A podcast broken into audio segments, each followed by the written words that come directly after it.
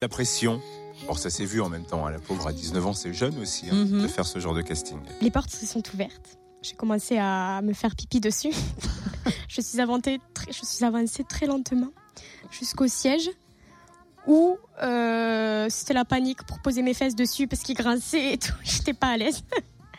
Et ensuite, j'ai commencé à jouer. Mes doigts ont fait genre euh, du jive sur le manche de la guitare. du coup, rien n'allait plus.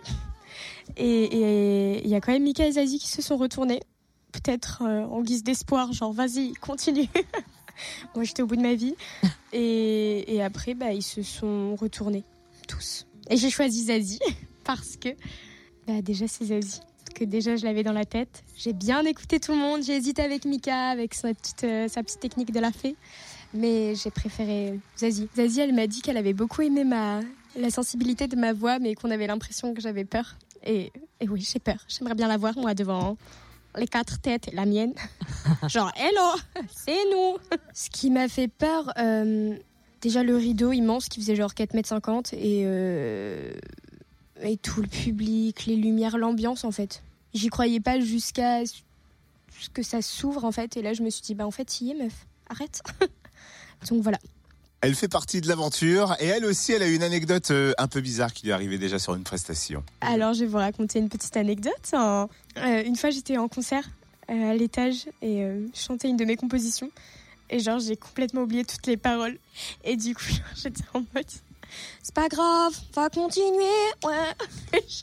Et pendant deux minutes, parce que je voulais pas lâcher, je me suis dit j'allais les retrouver. Pas du tout. Au final, j'ai abandonné. Je dis bah pardon, on va passer à une autre chanson. Ça a continué, c'est pas grave. Restez assis, ouais, c'est pas grave. Les gens sont pas du tout rendus compte. J'ai trop fait dans le fil en mode ouais c'est normal. Ils ont juste se dire, ils ont juste dû se dire que c'était genre des paroles assez bateaux. J'étais en mode c'est pas grave. Fais passer. Et alors, elle n'était pas toute seule pour l'audition, elle était accompagnée par sa meilleure amie et sa grand-mère. Et quand elle les a retrouvés après l'audition, elle a dit, bah, moi j'étais encore mortifiée par ma prestation. Ils m'ont tous dit, mais c'est pas grave que t'aies pleuré. Les quatre fauteuils se sont retournés. Et elle s'est dit, mais moi c'était hors de question de fêter ça. Eux, ils ont bu un coup. Et elle dit, moi je suis partie me coucher. Eux, ils ont fêté ça, pas moi. C'est énorme quand même. Le sens du détail, toujours.